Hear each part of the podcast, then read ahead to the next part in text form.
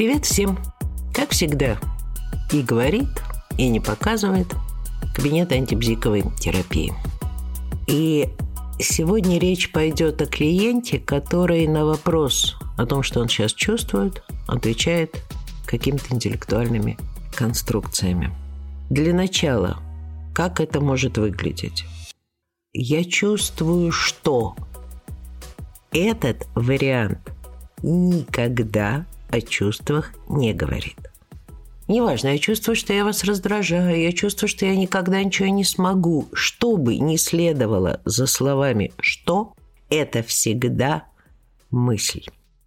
И если клиент использует в ответ на вопрос, что ты чувствуешь прямо сейчас, такую конструкцию, строго говоря, нам дает это только одну важную информацию, что в своих чувствах он не особенно ориентируется, и на них он тоже не особенно ориентируется.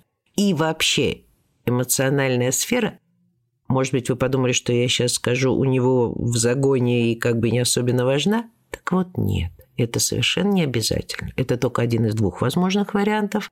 А когда человек ориентируется именно на какие-то рациональные построения, но я бы сказала, как минимум не менее распространенный вариант, когда оставшиеся без надзора, контроля и понимания чувства творят с человеком чего угодно, подталкивают его к совершенно неожиданным действиям, захлестывают его, потому что не он понимает чувства, а они управляют им. Это тоже может быть. Какой из двух вариантов – имеет место очень легко понять по тому, что человек рассказывает. Чаще всего люди второго варианта, которых захлестывают чувства, потому что люди их не понимают, используют в своей речи страдательный залог, говорят куда более эмоционально, сбивчиво, торопливо. Люди, которые говорят неспешно, витиевато, сложно, многословно – обычно люди, которые стараются свои чувства задвинуть на задний план. Строго говоря, никакой другой особой информации с такого ответа клиента мы не получаем. Ну, в некоторых случаях, если интеллектуальные конструкции уже очень замысловатые, мы можем предположить, что к некоторому количеству психологов он уже сходил. Ну, это, в общем, тоже в наше время информация довольно мало значительная, потому что большинство людей именно так и делают. Так вот, поскольку особой информации нам этот факт не дает, значит, речь может идти только о том, что с этим делать. Ну, наверняка гештальт-терапевты со мной перестали бы здороваться и даже смотреть в мою сторону, но все-таки я скажу, что сам по себе вопрос, что ты сейчас чувствуешь, я отнюдь не считаю терапевтически важным. Есть определенные ситуации, в которых э, этот вопрос полезен, но это отдельный разговор, поэтому сейчас будем исходить из того, что терапевт знает, зачем ему нужен ответ клиента на вопрос, что клиент сейчас чувствует. Он задает этот вопрос, терапевт задает клиенту этот вопрос, а клиент отвечает э, вот так вот очень замысловато. Что в этой ситуации можно и нужно сделать? Первое.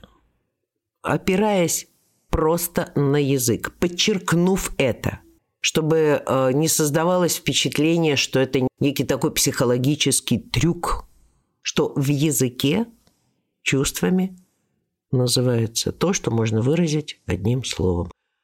Здесь нужно привести примеры, все это должно существовать на уровне домашних заготовок в таком привычном каждодневном э, инструментарии психотерапевта. Короче, это первое. Вы даете информацию о том, что его ответ в сущности ответом на ваш вопрос не является. Понятно, что если человек не особо разбирается в своих чувствах, то с каким-то другим, не мудрено-интеллектуальным ответом на ваш вопрос, у него будут серьезные затруднения. Соответственно, задача терапевта – помочь клиенту на этот вопрос все-таки ответить. Собственно говоря, вполне можно использовать, э, ну, например, некую такую карту чувств, да, то есть э, разбить, например, существующие в языке слова, обозначающие чувства, на какие-то группы по смыслу, да, там чувство, допустим, группы страха, чувство группы злости и так далее. Короче, сделать какой угодно наглядный материал, глядя на который клиент будет искать то чувство, которое он сейчас переживает. На самом деле это само по себе куда более терапевтичное действие, нежели просто поиск ответа на вопрос, что я сейчас чувствую. Потому что, перебирая разные чувства, так или иначе, клиент вспоминает не просто само чувство, он же все равно вспоминает какие-то ситуации, в которых он его чувствовал. Для того, чтобы либо согласиться, да, вот сейчас это такое чувство, или вот не такое, идем дальше, продолжаем искать, Ему нужно сначала примерить на себя, что-то вспомнить. То есть, по сути, именно в этом поиске, поиске в некотором смысле овеществленном, он выбирает из предложенного большого списка.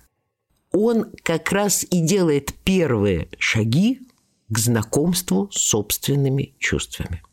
Это первый вариант, который, естественно, удобнее всего в офлайне. Он прекрасно работает на группе, у меня есть такие карты, они заламинированы и то уже достаточно потрепаны, потому что часто используются на группах. В онлайне эта история не так удобна. Конечно же, вы можете а, иметь у себя на рабочем столе постоянно открытый файл с такой картой и при необходимости его расшаривать. Но я бы сказала так. Такое действие будет эм, адекватным, если ваш клиент такой очень э, опытный, э, продвинутый э, пользователь всяческих IT-возможностей.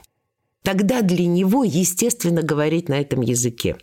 Причем мы можем сделать вывод, что клиент именно такой вот продвинутый пользователь, в том случае, если в вашем разговоре он уже не раз использовал какие-то термины современного интернет-языка, он что-то рассказывал о своей работе, связанной с IT. Короче, он дал вам, и сам знает, что дал вам основания считать, что он такой пользователь. И тогда вы предлагаете ему помощь на его языке, и ему это удобно и нормально. Если же Ваш клиент, он может тоже быть очень продвинутым пользователем, но он не использует э, соответствующие термины в речи, он имеет какую-то совсем другую профессию. И ваш разговор с ним строится не как разговор с IT-специалистом, а как разговор, ну, неважно, с юристом, врачом, там, кем угодно. В этом случае вы предлагаете человеку не просто вот какую-то такую схему, а очевидно технологизированный какой-то способ взаимодействия, что может и с большой вероятностью таки ударит по вашему контакту. Вы опосредуете ваш контакт с ним вот этой картой, которая появится на экране. Не готова утверждать, что делать это ни в коем случае нельзя, но Опасности, которые я сказала, существуют. Другой вариант, который вы можете использовать, он, в принципе, более безопасный, он э, не имеет, я считаю, никаких ограничений по использованию, и он не предполагает никаких наглядных материалов. Любой случай, когда терапевт задает клиенту вопрос, что ты сейчас чувствуешь, он задает этот вопрос совершенно конкретной ситуации внутри определенной темы разговора, в определенный момент разговора. И, собственно говоря, если терапевт сам вообще-то умеет разбираться в собственных чувствах, знает слова, которые называют чувства в нашем языке, он вполне может предположить три-четыре чувства, возможных в этой ситуации. Да, то есть в этой ситуации можно, допустим, быть разочарованным, быть обиженным, быть встревоженным, быть безразличным или каким-то еще. Обратите внимание, вот это дополнение всегда очень важно. Ну, как называется чувство, которое ты сейчас испытываешь? Это радость, смущение, удивление или что-то еще. Именно за счет вот этого дополнения получается, что вы не навязываете клиенту выбор из вашего списка. Вы просто подсказываете ему, ну, принципиально, каким такой ответ может быть. Если вдруг получилось, что когда первый раз вы поймали клиента на вот таком вот завораживающем интеллектуальном ответе, выяснилось, что он действительно никогда не задумывался о том, что то, что он говорит, это не чувство. Вот радость – это чувство, а то, что я никогда не действовал так адекватно, это ни разу не чувство. Такое бывает. Действительно бывает, я не один раз встречала, когда клиенты дико удивляет эта информация, что на самом деле все это не чувство. И получается, что с ним э, нужно об этом разговаривать, э, ну, грубо говоря, с самого начала. Думаю, совершенно не возбраняется прочитать им очень кратенькую и интересную именно интересную, в смысле хорошо оформленную с языковой точки зрения, очень четко структурированную лекцию об эмоциях, шести основных эмоциях, функции, которые они выполняют, да, естественно, не таким словом, как я говорю сейчас. Природа сделала так, что мы испытываем шесть основных эмоций. Если мы встречаемся с чем-то, что может быть полезным или приятным, мы испытываем радость. Если мы встречаемся с чем-то, что может нас уничтожить или сильно нам навредить, мы испытываем страх и стараемся сбежать, спрятаться, не допустить, чтобы оно нам это зло причинило и так далее. То есть мы описываем эти шесть эмоций, которые являются природным оснащением нашего организма, ну и нашей личности в конечном итоге. Можем пару фраз сказать о том, откуда берется все многоцветие чувств, и начать с того, что предложить отнести свое состояние к одной из этих шести эмоций. Мы потом разберемся с тонкостями, но сейчас это больше похоже на что? На страх, на злость, на радость, на безразличие, на любопытство или, может быть, на тоску. Когда выбирается по сути родовое понятие, дальше мы начинаем предлагать клиенту варианты чувств, которые попадают в соответствующую эмоциональную группу. Если клиент действительно впервые задумался о том вообще, как устроена его эмоциональная сфера, что там у него происходит внутри с чувствами, даже такая лекция для него будет, мягко скажем, не безинтересна. Естественно, при одном условии, если она будет очень хорошо организована, хорошо оформлена словами. А для этого она должна опять-таки входить в обязательный инструментарий, то есть быть заранее продумана. Из нее должны быть выкинуты все лишние слова, а все оставшиеся слова должны быть яркими, выразительными, рисующими какие-то картинки для клиента.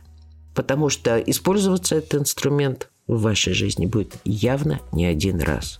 Но прежде чем попрощаться, вернусь в начало. Для того, чтобы все это имело смысл – Вначале нужно четко понимать, с какой целью мы спрашиваем у клиента, что он сейчас чувствует. Чего вам желаю. До встречи!